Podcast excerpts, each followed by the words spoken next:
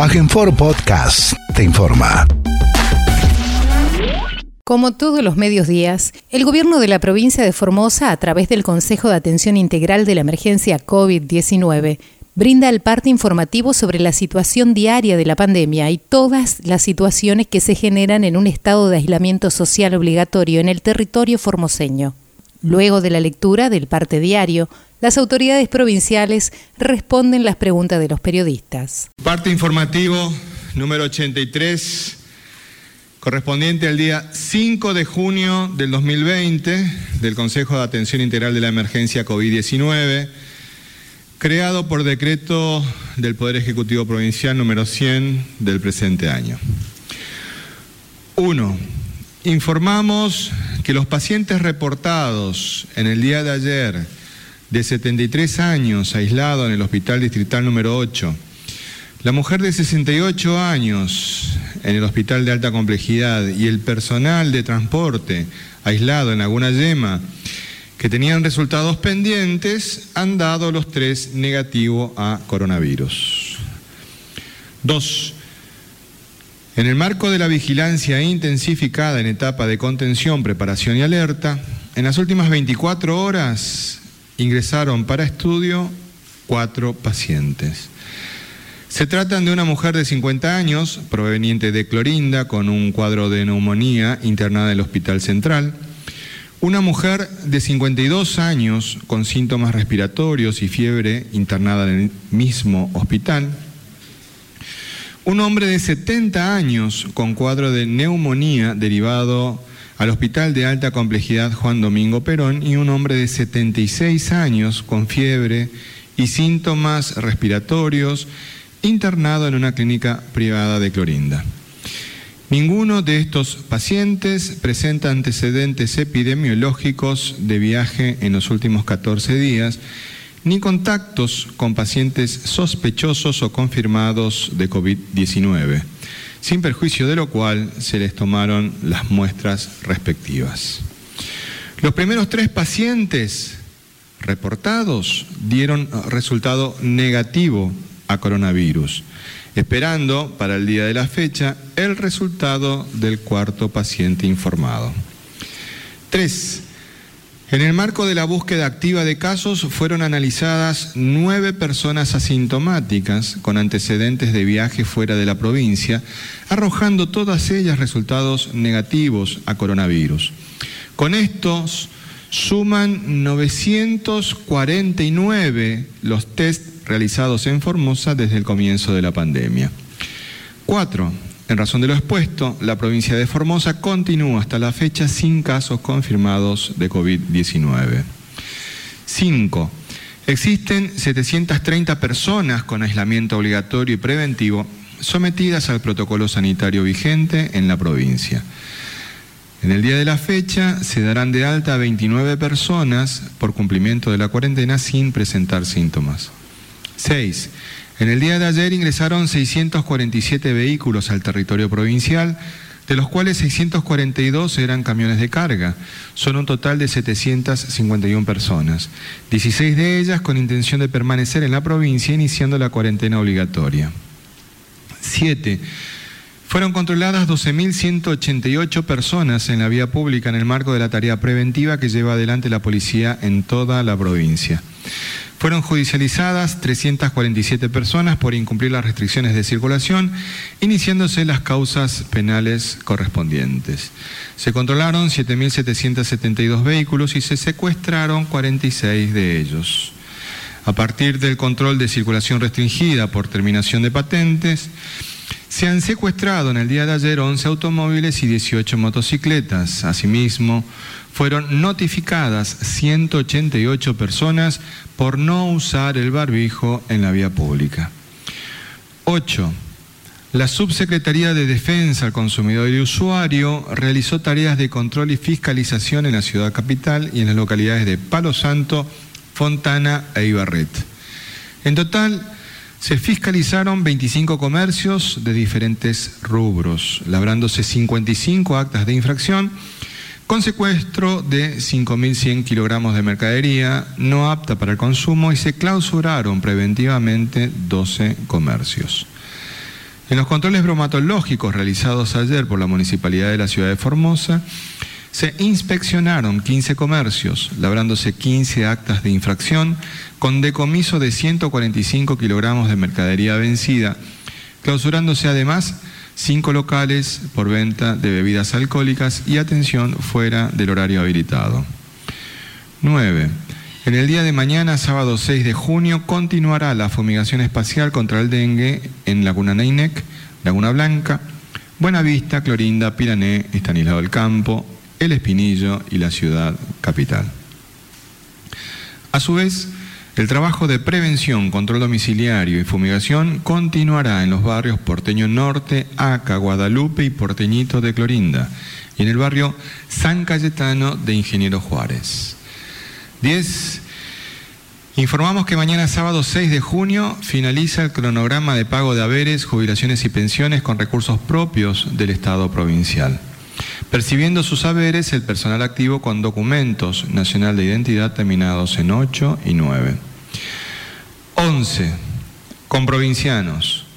El mapa de nuestra región muestra que el virus rodea todos los límites y la frontera de la provincia de Formosa. Al mismo tiempo, vemos en otras latitudes el daño que puede generar un solo caso positivo de COVID-19, en un contexto de alta circulación de personas. Ambos datos objetivos de la realidad nos obligan a seguir estando alertas para cuidar el estatus sanitario que hemos logrado trabajando unidos, que significa ni más ni menos el haber evitado la pérdida de la salud y de la vida de muchos formoseños y muchas formoseñas. Los resultados demuestran que vamos por el buen camino, pero todavía no hemos ganado la batalla contra esta pandemia. No bajemos los brazos. Después de algunos días volvemos a tener la presencia de nuestro ministro de Economía, Hacienda y Finanzas, el doctor Jorge Oscar Ibáñez, para que nos pueda exponer e ilustrar respecto de la situación económica del mundo la Argentina y de nuestra provincia en este marco de la pandemia. Doctor. Muy buenos días a todos y a todas. Una vez más, queremos informarles de todas aquellas acciones, programas, productos de políticas activas del Gobierno Nacional y de nuestro Gobierno Provincial en el combate con esta pandemia. La licenciada en Trabajo Social, Fernanda Raberta, que es la titular de ANSES, informó que los beneficiarios del ingreso familiar de emergencia, aquellos sin cuenta bancaria unificada, tendrán como nuevo lugar de cobro para la segunda ronda de la IFE, de los 10 mil pesos que vienen, a una sucursal bancaria. ¿Qué ha cambiado? Que todos aquellos beneficiarios que habían elegido como punto de pago la red Link, la red Banelco o la red Vapro o la que fuere, no van a cobrar por los cajeros automáticos, sino que van a cobrar por una red bancaria, por sucursales bancarias o como se determinen los bancos. ¿Qué ha ocurrido? Que hubo muchos inconvenientes para acceder a los códigos que tenían que remitirle a los beneficiarios. En el caso de la red Link, la empresa Link, en el caso, por ejemplo, de otras redes, era el Banco Nación, en el caso de Banelco, etc. Esos códigos debían ser transmitidos a un teléfono celular con el cual el beneficiario se había registrado o a una cuenta de correo electrónica que el beneficiario, cuando presentó su solicitud de admisión, había señalado. Dado los inconvenientes que esto ha suscitado, se ha, ha llegado a esta conclusión y entonces los pagos se harán exclusivamente por sucursal bancaria aquellos que habían hecho la opción de pago. Con respecto a la CIFE, la información terminado, finalizado el mes de mayo, es que entre abril y mayo el Estado invirtió alrededor de 118 mil millones para financiar los diferentes programas sociales que el gobierno ha establecido. Y en este gráfico, en este cuadrito, lo que queremos señalarle a ustedes es que todas estas medidas de los programas sociales nacionales y provinciales están dirigidas a una población, todas las barritas azules de la más alta a la más baja, significan el universo total, la cantidad de familias que fueron beneficiadas por distintos programas. Pero el recuadro marca algo que es muy interesante. La barra más alta es el decil, como se llama, la décima parte de estos beneficiarios, que son los de menor ingreso. Y la barrita más baja marca el porcentaje dentro de estos beneficiarios, pero de aquellos que tendrían mayores ingresos. Lo interesante es que podemos informar que el 68% de estos programas, estos programas sociales que constituyen la red de ayuda social del Estado, está dirigido al 50% de los de menores ingresos. Es decir, se ha focalizado allí, se ha focalizado en la ayuda en este momento a los que menos tienen, aquellos que estaban en una situación más vulnerable. ANSES comunica que las etapas para cobrar el IFE 2, como se lo denomina, comenzaría el día 8 de junio al 22 de junio con los que tienen la cuenta de la asignación universal por hijo y también aquellas que tengan la cuenta por embarazo de ANSES. El 23 de junio al 6 de junio, aquellos que tienen CBU, es decir, aquellos que anteriormente ya tenían una clave bancaria única, que cobraron sin ningún problema porque se les depositó en su cuenta. Con respecto al resto, con respecto a los no bancarizados, tantos aquellos que nosotros abonamos por las sucursales del banco, como con todo el operativo que se hizo en el interior de nuestra provincia, más aquellos que debieron haber recibido los códigos, que es donde hubo problemas, esos va a dar ANSES la fecha oportunamente. Con respecto a los ATP, ya con los números del mes de mayo, la inversión del Estado para asistir a las empresas supera los 37 mil millones el desembolso de este salario. Está canalizado a partir de la semana próxima por ANSES, alcanzará a 2 millones de trabajadores del sector privado.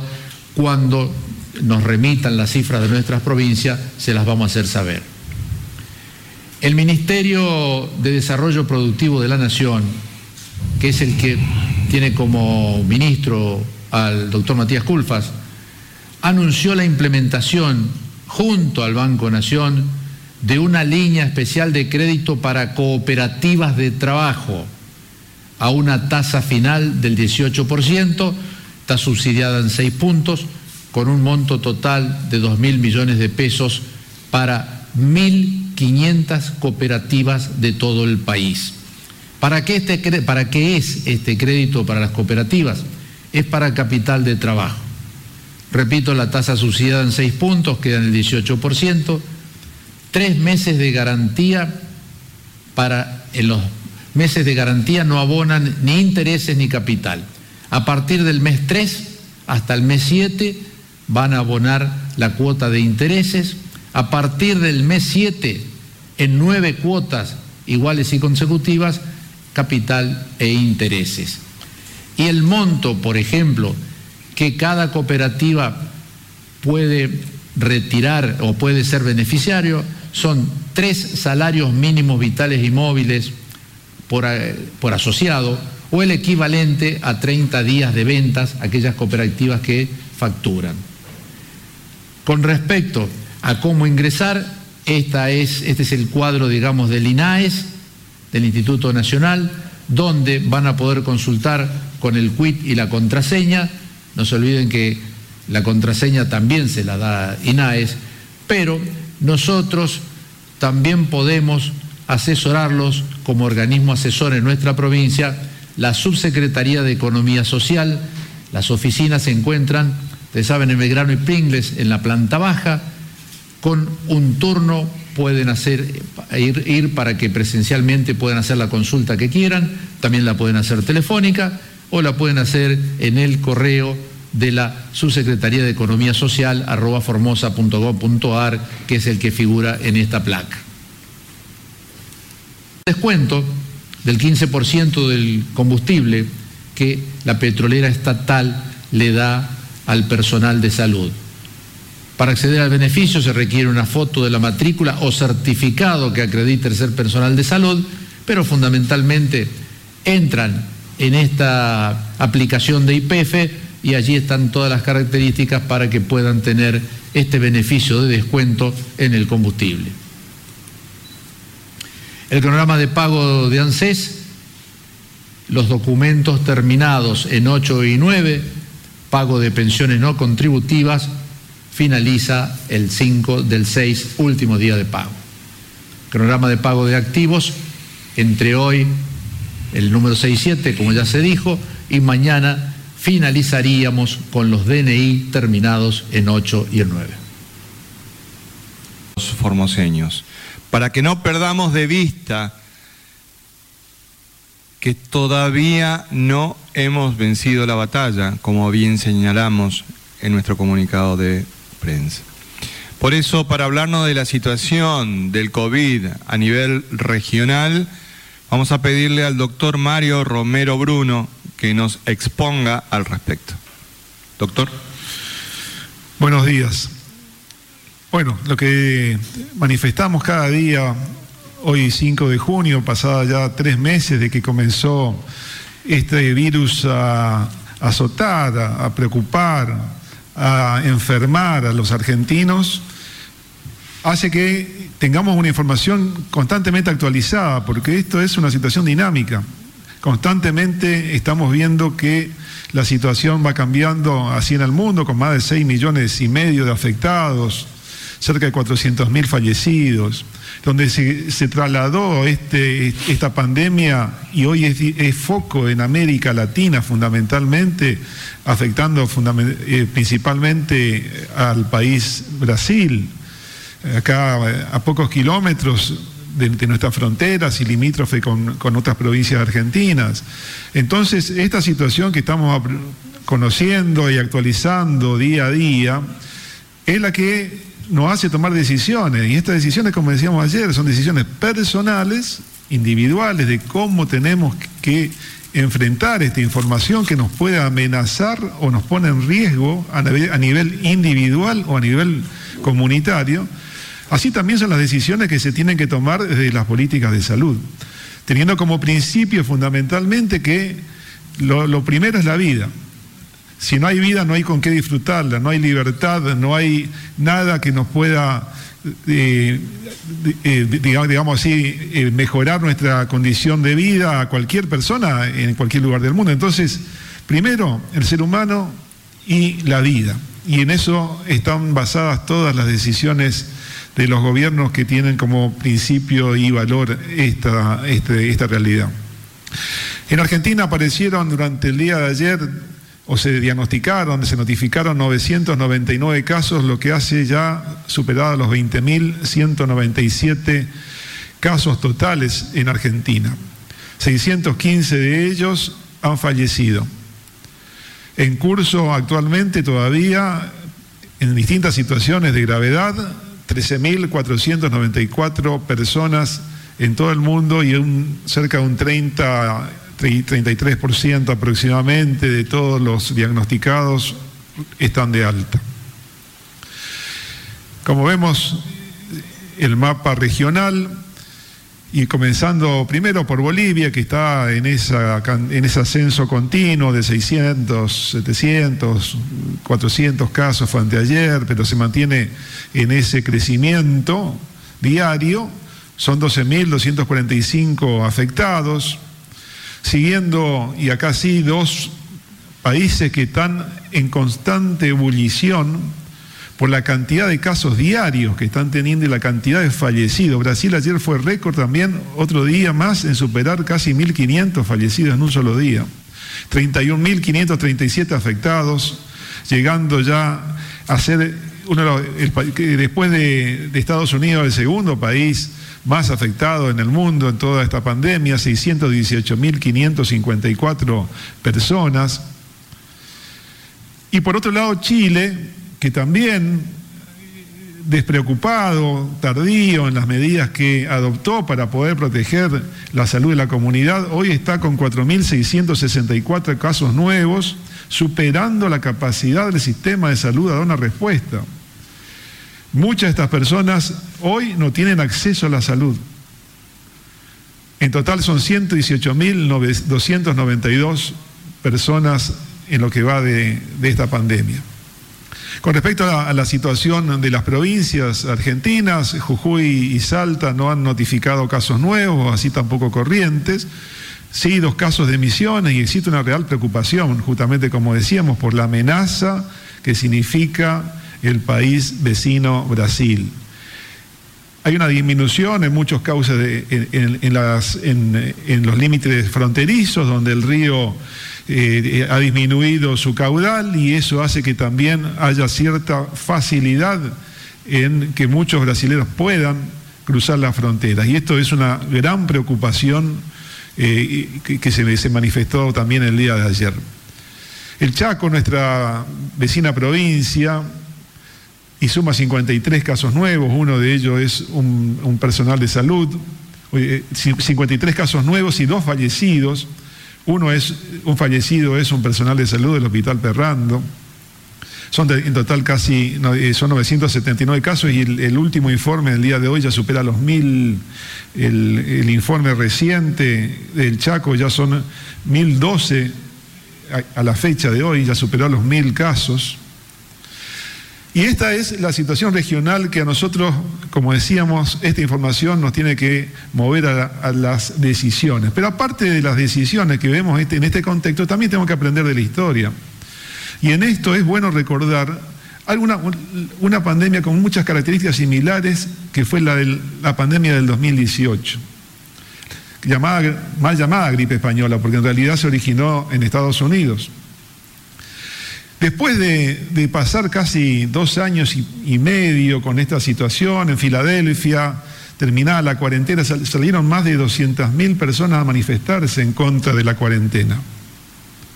A los cuatro días después de esa manifestación, 31 hospitales de Filadelfia estaban saturados por la cantidad de afectados. Y a los pocos días más de 4.000 muertos hubo en esa ciudad.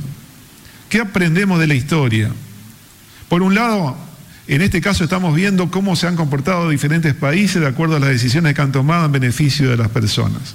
Y recordando la historia, y en este caso algo muy parecido a lo que ocurrió y lo, que ocurre actualmente, que es la, pandemia de España, que nos tiene que, la, la pandemia española, la más llamada española, le vuelvo a decir, que nos tiene que enseñar cómo tenemos que seguir protegiéndonos. Cuando no hay una vacuna que sea la medida más efectiva para prevenir, sigue siendo, mientras haya circulación, mantener todas las protecciones comunitarias e individuales para poder enfrentar esta situación que está constantemente y todavía estamos en pleno aumento. Para el diario de la mañana y Radio Vida, la consulta para usted, ministro González. En el parte informativo del, día de hoy usted explicaba que la situación del COVID-19 en la región obligaba a estar alertas para mantener lo que es el estatus sanitario de la provincia de Formosa. Esto quiere decir que la provincia de Formosa no pasa a la etapa de distanciamiento social anunciado por el presidente Fernández. Muchas gracias. Esto quiere decir justamente lo que hemos mencionado. Por favor, volví a poner el mapa regional. Con provincianos, miremos la situación de Formosa en la región. Tenemos que darnos cuenta dónde estamos ubicados y cómo está la situación epidemiológica en nuestros vecinos. Es evidente que estamos en una situación de altísimo riesgo. No podemos No podemos ser tan ciegos de no advertir esta situación. El doctor Mario Romero Bruno todos los días nos va mostrando este mapa regional. Y vamos viendo cómo se van acumulando los casos. Estamos viendo la dinámica diaria. Hay algunos estudios estadísticos que hicieron la trazabilidad de los datos de distintas regiones del país trasladados a Formosa a la misma altura de otros lugares, ¿cuántos casos, si hubiéramos tenido la misma curva de contagio, tendríamos en este momento y cuántos muertos? Por eso es importante entender nuestra situación. Estamos ahí rodeados. No podemos extender un análisis objetivo que hemos realizado a una decisión política que todavía no se ha tomado. Nosotros hemos reiterado en muchas oportunidades que vamos a tomar las decisiones que sean necesarias y adecuadas para proteger la salud pública de todos los formoseños. Y es evidente de que la inmensa mayoría de los formoseños lo está comprendiendo, lo está entendiendo y lo estamos haciendo juntos. Si no, no tendríamos este resultado que hoy lo estamos viendo en la pantalla. Eso es lo que nosotros estamos señalando. Nosotros ayer fuimos testigos de una conferencia de prensa. Nosotros somos responsables y vamos a esperar las decisiones normativas que den sustento a las cuestiones que han sido mencionadas en el día de ayer.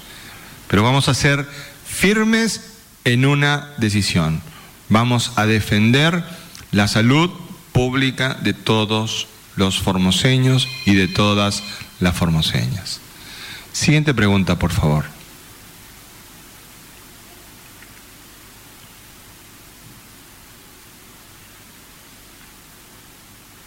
Sí, buenos días para todos. La primera pregunta es referida al ministro de Economía con los anuncios que hizo con respecto al IFE. Por un lado, usted anunció, bueno, o mejor dicho, a nivel nacional se anunció que hubieron cambios en la metodología del pago de los 10 mil pesos, que se va a pagar en una sucursal bancaria. ¿Cuál será esa sucursal bancaria? Y si es que no malinterpreté, quiere decir que aquellos que el mes pasado cobraron por cajeros del Banco Nación, Banelco y Redlim van a cobrar en qué sucursal bancaria. Eso por un lado. ¿Qué va a pasar también con aquellos formoseños que han cobrado con los bancos móviles o que han cobrado por ventanilla del Banco Formosa? ¿Y qué va a pasar y cómo y cuándo se va a pagar el bono de los 5 mil pesos para el personal de salud? Sabemos que se anunció que se hizo oficial el pago de los 5 mil pesos o la primera cuota. Eh, ministro González, con respecto a lo que se aprobó anoche en la legislatura provincial, queremos conocer un poco más a fondo cómo se va a aplicar y qué organismo justamente va a aplicar estas faltas si es que llegamos a cometerla nosotros los, los formoseños. A modo de ejemplo, si no utilizamos el barbijo, ¿podría aplicarse alguna falta de estas? Gracias.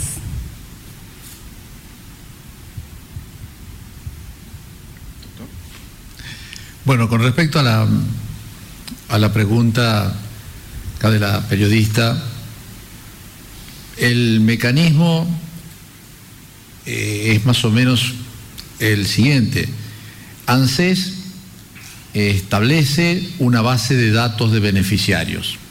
Esa base de datos de beneficiarios es trasladada, en el caso de nuestra provincia, al Banco de Formosa y el Banco de Formosa a partir de que tiene esos datos, formula un cronograma de pagos.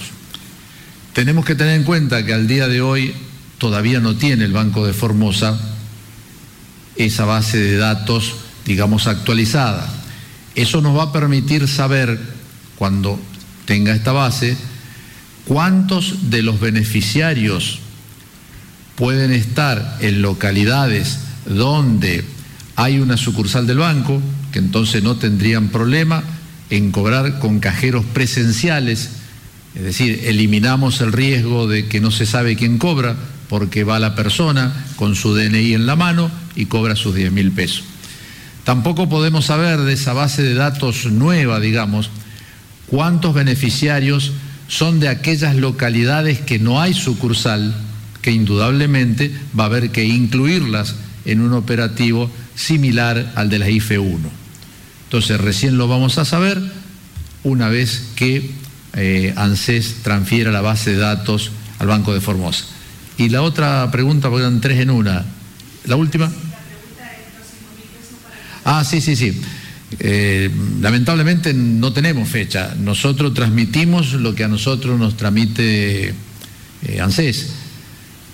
Están terminando aparentemente un problema delicado que es en las provincias más grandes de poder establecer con claridad la base de datos de los trabajadores de la salud de la parte pública y de la parte privada. No habilitaría en principio a las provincias que no tenemos problema, que hemos mandado toda la información, sino que se haría el pago o en forma unificada a todas las provincias argentinas y a la ciudad de Buenos Aires. Apenas ANSES establezca día y formato de pago, ustedes van a ser los primeros en enterarse. Anoche la legislatura tuvo una sesión larga, extensa, duró hasta la una y media aproximadamente de la mañana. Fue muy seguida, por las redes sociales, por las distintas vías de acceso al streaming. Fue muy participativa también, uno veía los comentarios en las redes sociales respecto de la discusión que se planteó y simplemente lo que se hizo fue adecuar un, aspecto del código de faltas que está referida a eh, las cuestiones que están vinculadas, a las faltas vinculadas con la, salud. Establece un régimen especial, un régimen general que es para cualquier tipo de situación y establece también una situación muy particular para cuando esta situación de vulnerar las normas sanitarias se den en el marco de una declaración de epidemia, de emergencia sanitaria, este, y es una pena mucho más eh, grave, un agravante. El código de faltas tiene una lógica, la lógica es que se sanciona la conducta penada, en este caso por la falta, con eh, días de arresto que son redimibles por multa, el establecimiento de del quantum de la, del, valor de la multa es establecido por el Superior Tribunal de Justicia, en este momento está en dos yus. Así que ese es el contexto de lo que es el Código de Faltas. Su aplicación está en manos del Poder Judicial. La aplicación de las faltas está en manos del Poder Judicial. Intervienen en primera instancia los jueces de paz y como tribunal de alzada o como juez de alzada, como juez de la doble instancia, los jueces de instrucción y correccional.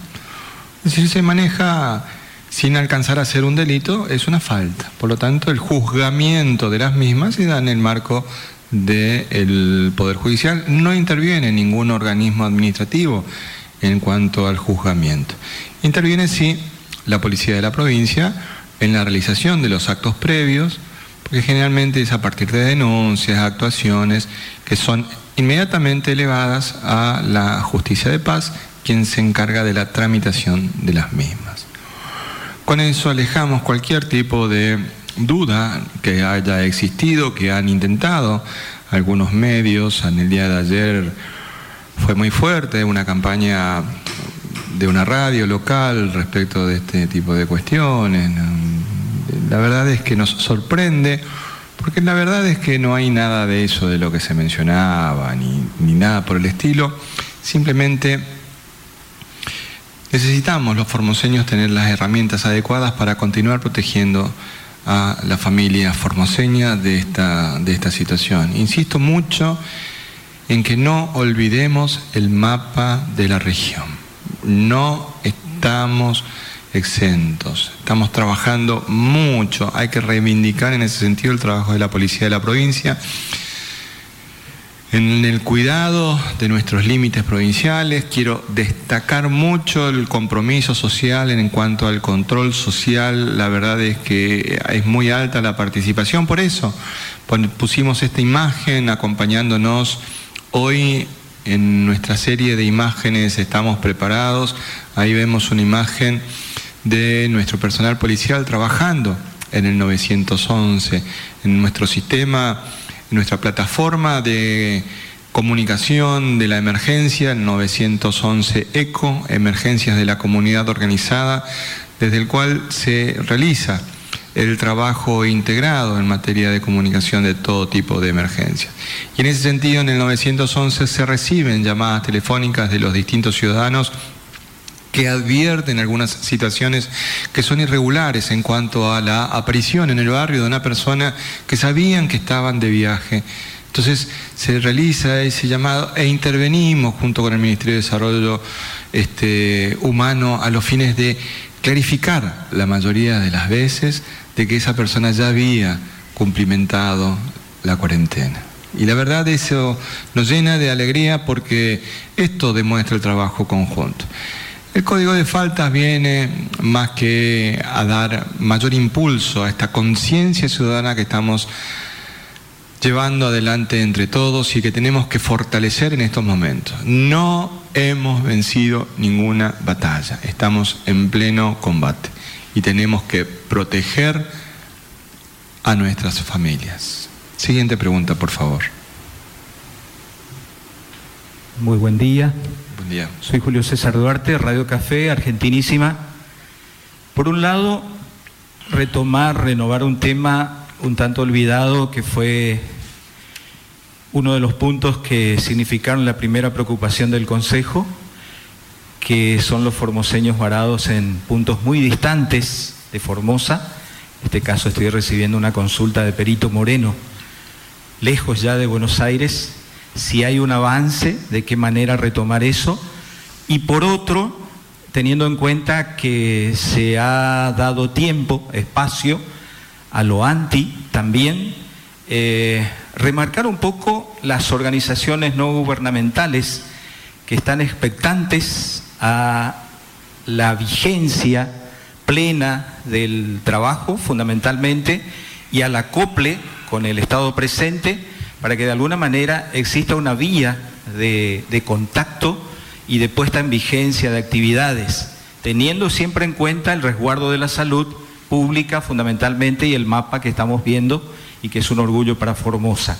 Principalmente eh, teniendo en cuenta que hay gente que acude a las artes y oficios, hay gente que cultiva en los canteros, pero también hay gente que podría masificar y multiplicar un poco eh, el aporte productivo, positivo a lo que está haciendo el Estado. A mí me toca conducir una escuela de líderes, em, soy socio del Fotoclub Formosa y estamos expectantes de esa apertura y la vía de comunicación para que ello suceda. Muchas gracias.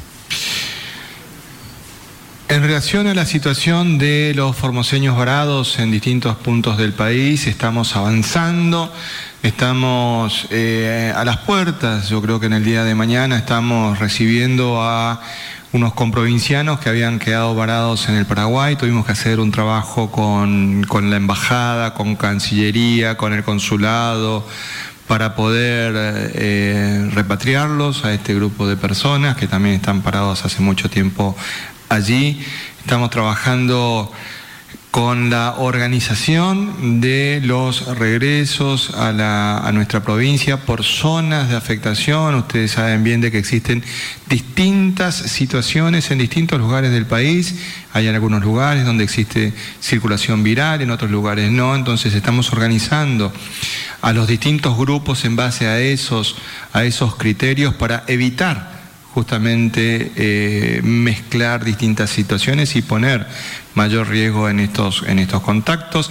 Estamos trabajando con un orden de prioridades, con las personas que tienen un problema de salud en primer lugar, con nuestros estudiantes universitarios en, en segundo lugar, personas que fueron a, distintos lugares eh, para acompañar a algún familiar en razones de, situaciones de, eh, problemas de salud. Es decir, contemplamos todas esas, situaciones. Con relación a las distintas actividades, y nosotros vamos a ir habilitando las, las distintas actividades, tenemos un montón de cuestiones en estudio, puntualmente usted hacía referencia al Fotoclub, ellos presentaron una nota con una propuesta de Em, protocolo. Es decir, eh, advertimos, en primer lugar, un alto compromiso de, los distintas, de las distintas organizaciones de tener una actitud proactiva en cuanto a solicitar la, apertura de la actividad, pero además acompañando un protocolo de eh, salud, digamos, de un protocolo de prevención. Y eso es muy importante, porque implica tomar conciencia de la gravedad de la situación que vivimos, por más que hasta el momento, hasta hoy, no hayamos tenido ningún caso de COVID en nuestra provincia, pero advertimos la situación contextual a nivel regional que es grave. Entonces, destacamos mucho, estamos estudiando todos con, mucho, con mucha atención, es muy importante hoy eh, ver de que nuestros centros terapéuticos están empezando a, trabajar, era alguna, de alguna manera una, necesidad de muchas familias con niños y niñas que requerían contar con ese espacio de contención terapéutica, así que estamos avanzando y hemos de continuar la tarea, pero con el compromiso de que la decisión que tomamos los formoseños es la de cuidar la salud de nuestras familias. Siguiente pregunta, por favor. Buenos días, Sergio Lázaro de Radio La Mira. Em, ayer el presidente de la Nación manifestó de que aquellas provincias donde no había contagio ni circulación viral y tenían eh, su sistema de salud pública en condiciones podrían pasar a la siguiente fase. La pregunta es si la provincia de Formosa eh, tiene su sistema de salud en condiciones de, atender un, brote de, coronavirus eh, en condiciones. Y el otro tema es, eh, nosotros tuvimos la posibilidad hoy de hablar con el diputado Juan Carlos Amarilla en Radio La Mira y manifestó con respecto a la modificación del Código de Faltas que tenía un sesgo autoritario y que estaba destinado a desalentar manifestaciones públicas y personales, y puso como ejemplo el caso del doctor Raja, donde en desacuerdo con una medida tomada por la dirección eh, fue puesto, fue sumariado y puesto en disponibilidad. ¿Qué respuesta le, puede dar a, este diputado si, si es que eh, le puede dar algún, alguna respuesta, algún, alguna concreción en este aspecto?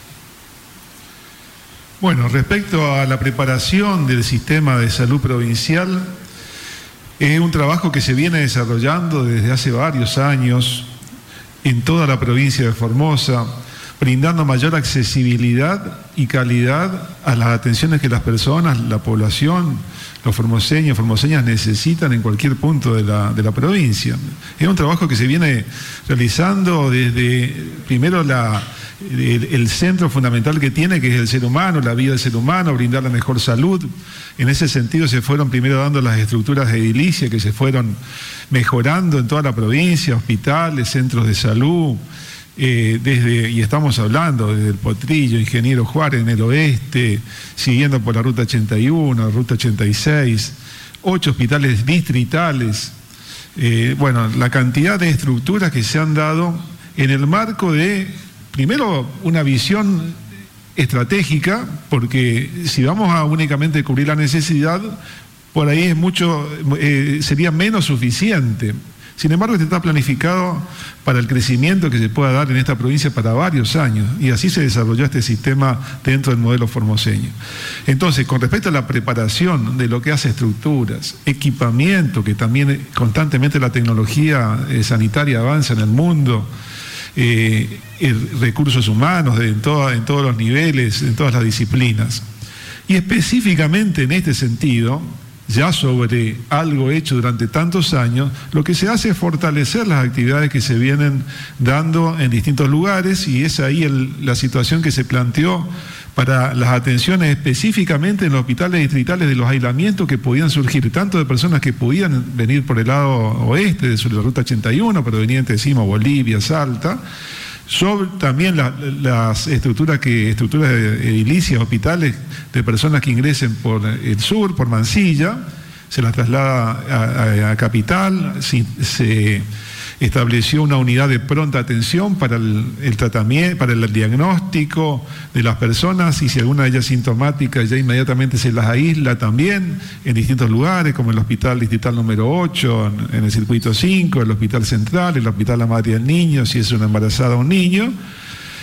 Y si después del estudio que se hace, que es un hisopado, que es el estudio, el único, y acá también es el único estudio que confirma eh, el, coronavirus.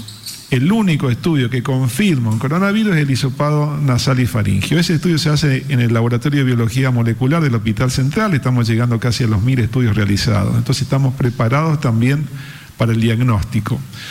Si el caso es confirmado, que hasta ahora no hemos tenido ningún caso, igualmente estamos preparados con los lugares tanto de acuerdo a la complejidad que hablamos eh, la vez pasada y mostramos en una foto, más de 200, 240 lugares para casos leves, para casos moderados que requieran oxígeno y un seguimiento más estricto, el Hospital Interdistrital Edita, un moderno hospital, orgullo de los formoseños, fue realmente valorado por las, desde el presidente y toda la comitiva que lo acompañó, moderno en estructura, en equipamiento actualmente con el personal ya capacitado para dar lucha en el caso que presente un caso ya están dadas las situaciones como para poder atender casos graves con respiradores, monitores, etcétera.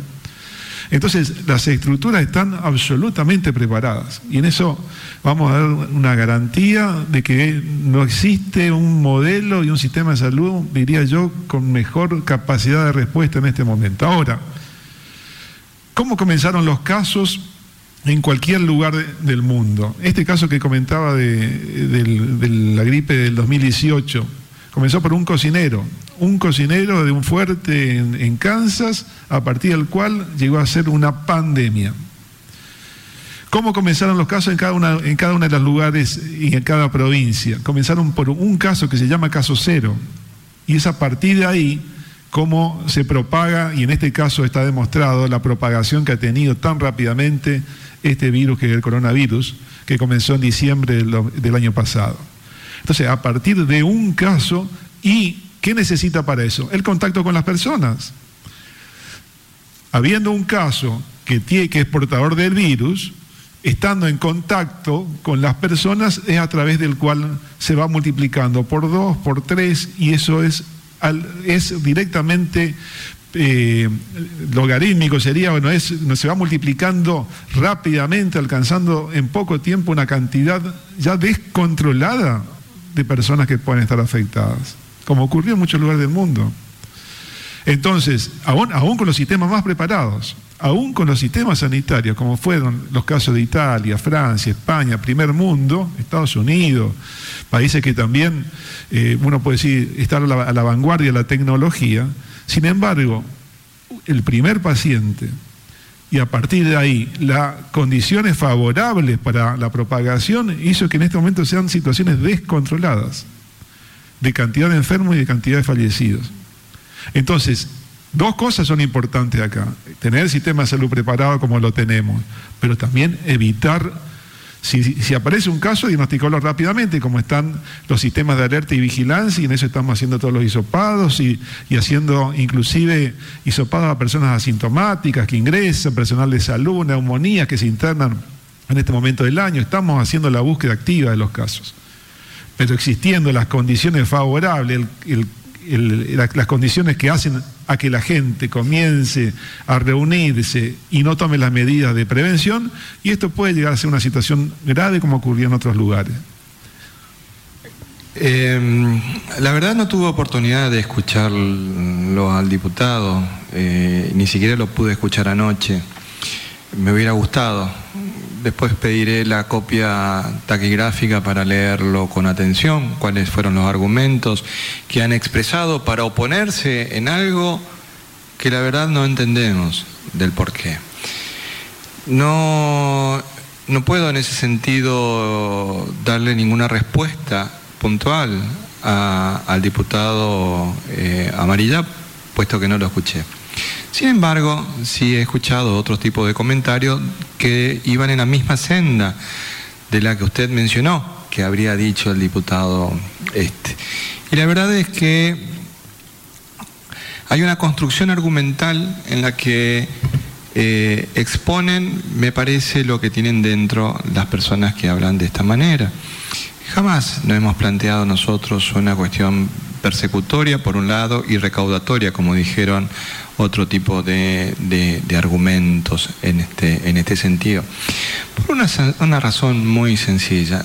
Todas las provincias lo han hecho. Todas las provincias lo han hecho. Entren al diario Litoral de Corrientes y véanlo, léanlo. Digo el litoral de Corrientes porque gobierna Corrientes, el mismo partido al cual pertenece este, este, este diputado. Eh, el gobernador Infran envió a la legislatura provincial la discusión. Se discutió en la legislatura, ámbito en el que tenía que haberse discutido este tipo de normas.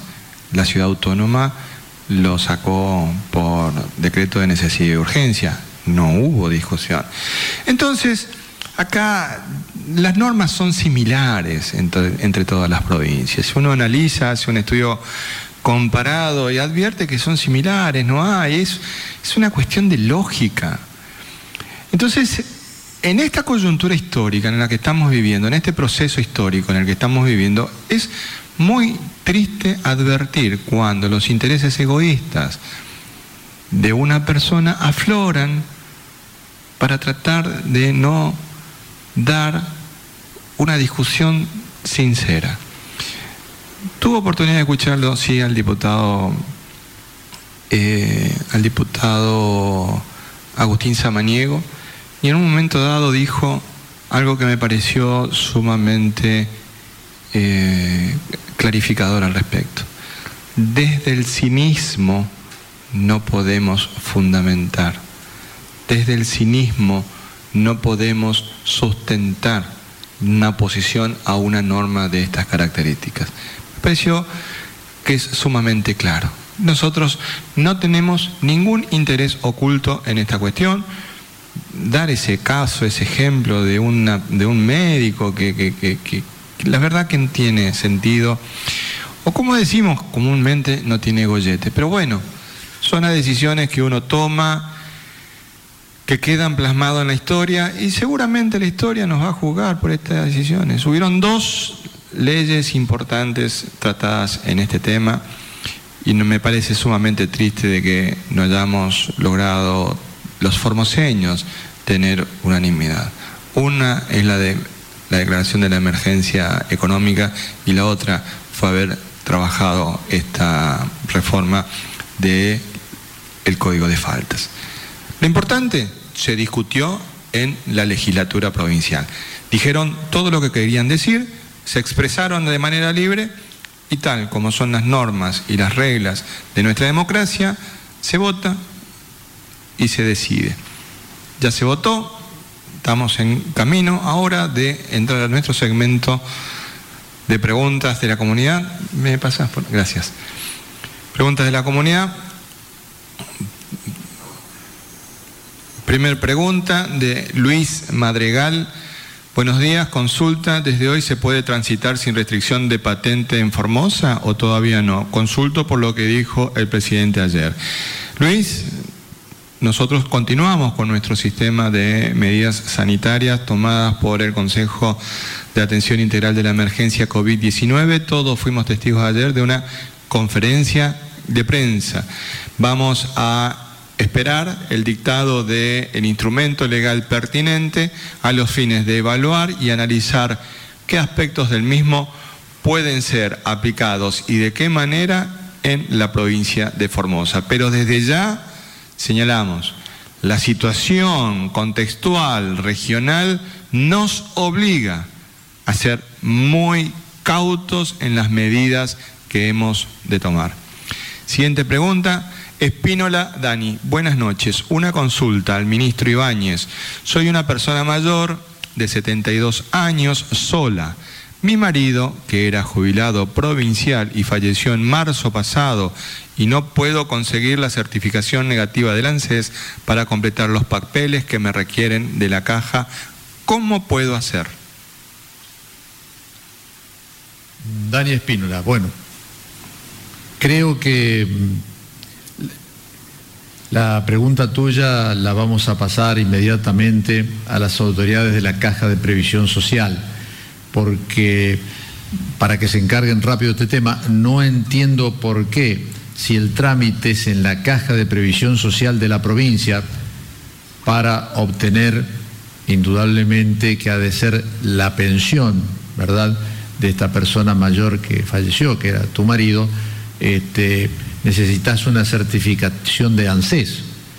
Pero bueno, puede ser tal vez por alguna otra circunstancia que nosotros no conocemos, que él tenía relación con ANSES. Si no, los trámites serían exclusivamente dentro de la caja. Pero vamos a pasarle esta inquietud tuya a las autoridades de la caja para que rápidamente se pongan en contacto contigo, vean cuál es el problema, porque la Caja de Previsión Social de la provincia trabaja normalmente con todo este tipo de tramitaciones, ya sean jubilaciones o pensiones o cualquier trámite que ustedes quieran solicitar allí.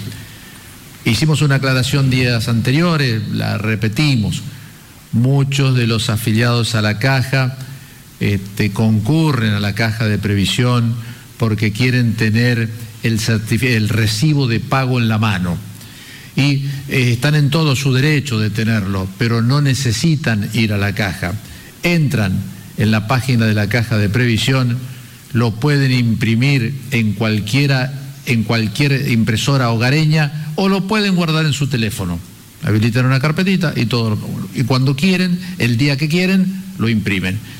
no es necesario que vayan a la caja. Esto es una aclaración que si bien no hace a la pregunta, creo necesaria repetirlo. Gracias, doctor. Yo me permito fortalecer la intervención del doctor Ibáñez. En el día de ayer tuvimos una pregunta de similares características, Dani, y ahí la caja de previsión nos había dado un número de teléfono para que se puedan comunicar de 8 a 12, que era el 44 31 082. 44 31 082, el teléfono de atención al público telefónica de la Caja de Previsión Social de 8 a 12. Eh, una comunicación ahí, pero además de eso te propongo, Dani, que a través de nuestras redes sociales, así como te comunicaste en esta oportunidad para hacer esta consulta, nos des mayores datos, de manera tal de que nosotros la podamos transmitir a, eh, al ANSES local a los fines de poder avanzar en el trámite que te está haciendo este, falta. Siguiente pregunta. Celeste Garay, hola, quisiera saber cuándo abrirán las oficinas de la ANSES en Formosa. Hay datos como el domicilio que el sistema solicita sí o sí presentar papeles correspondientes a las oficinas y las líneas habilitadas, tanto el 130 como los fijos, están saturados. Están próximos a pagar por segunda vez la IFE y algunos no tuvimos oportunidad de acceder a la primera ayuda. Doctor. Las oficinas de, de ANSES en toda la República Argentina se van abriendo en forma muy paulatina, comenzando con aquellas oficinas mm, pequeñas o de aquellos lugares muy alejados que los, los interesados en formular una, una, pregunta o en presentar una documentación les quedaba muy atrás mano, por ejemplo, la ciudad capital. Tal es así que ANSES habilita en Formosa únicamente como primera oficina la oficina de Ingeniero Juárez. Es decir, las demás están habilitadas, pero no atienden al público. Ingeniero Juárez sí va a atender al público, está terminando unas cuestiones de bioseguridad y también unas conexiones para permitir entrar directamente en la red de ANSES y sería la primera oficina habilitada. Paulatinamente se van a ir habilitando para atención al público las demás oficinas y también llegarán, no lo dudo, a la casa central que nosotros tenemos en la ciudad de Formosa. Con respecto a las líneas de teléfono, les recomendamos que tengan un poquito de paciencia e insistan. El 130 es una línea rotativa nacional que puede atender cualquier punto de ANSES y evacuarles la pregunta o grabar la pregunta y pasársela luego a la UDAI de la provincia correspondiente. Los otros dos números que hemos dado en reiteradas oportunidades sí corresponden a la UDAI Formosa, es decir, te van a atender en esas líneas operadores en la ciudad de Formosa y estos operadores tienen la posibilidad de acceder inmediatamente a el sistema y las páginas de ANSES y muchas de las consultas las pueden evacuar en el acto. Eso es lo bueno. Lo malo es que estas líneas funcionan de hace muy pocos días, por lo tanto se le amontonaron, digamos, a los beneficiarios de ACES innumerables consultas a realizar y por eso es que las líneas están saturadas, pero de a poco creemos que con el correr de los días va a ser más fácil que puedas ingresar. Con respecto a las IFE, nosotros, te repito, vamos a esperar el padrón que ANSES entrega al banco para poder abonar las IFE 2, como se lo llama. Si no tuviste oportunidad de acceder a la IFE 1 o sea al, al primer pago, indudablemente que es ANSES la única oficina que te puede decir cuáles son los motivos. Pero además de los teléfonos, ingresar en la página de ANSES porque hay un botón particular para consultar con respecto a las IFE. Rec Formosa, buenos días. ¿Cuándo van a volver a habilitar los créditos destinados a capital de trabajo para las pymes? ¿Cuándo se va a habilitar en el turno de mañana la atención al cliente en comercios minoristas? De manera que la gente no se aglomere en el horario corto de la tarde. Muchas gracias. Primera parte de la pregunta, te hablo exclusivamente de las líneas de crédito del Banco de Formosa, que es las que nos informan a nosotros. Los créditos destinados a capital de trabajo para las pymes están habilitados, los créditos que se habilitaron recientemente para capital de trabajo, que hoy hemos comunicado a todos ustedes, son de las cooperativas que no podían acceder a estas líneas de créditos de capital de trabajo que tienen los bancos. No solamente el Banco de Formosa, Banco Nación Argentina también tiene una línea destinada a capital de trabajo de las pymes. Así que en cualquiera de los dos bancos podés hacer la consulta, ya sea por la pantalla o los teléfonos de información.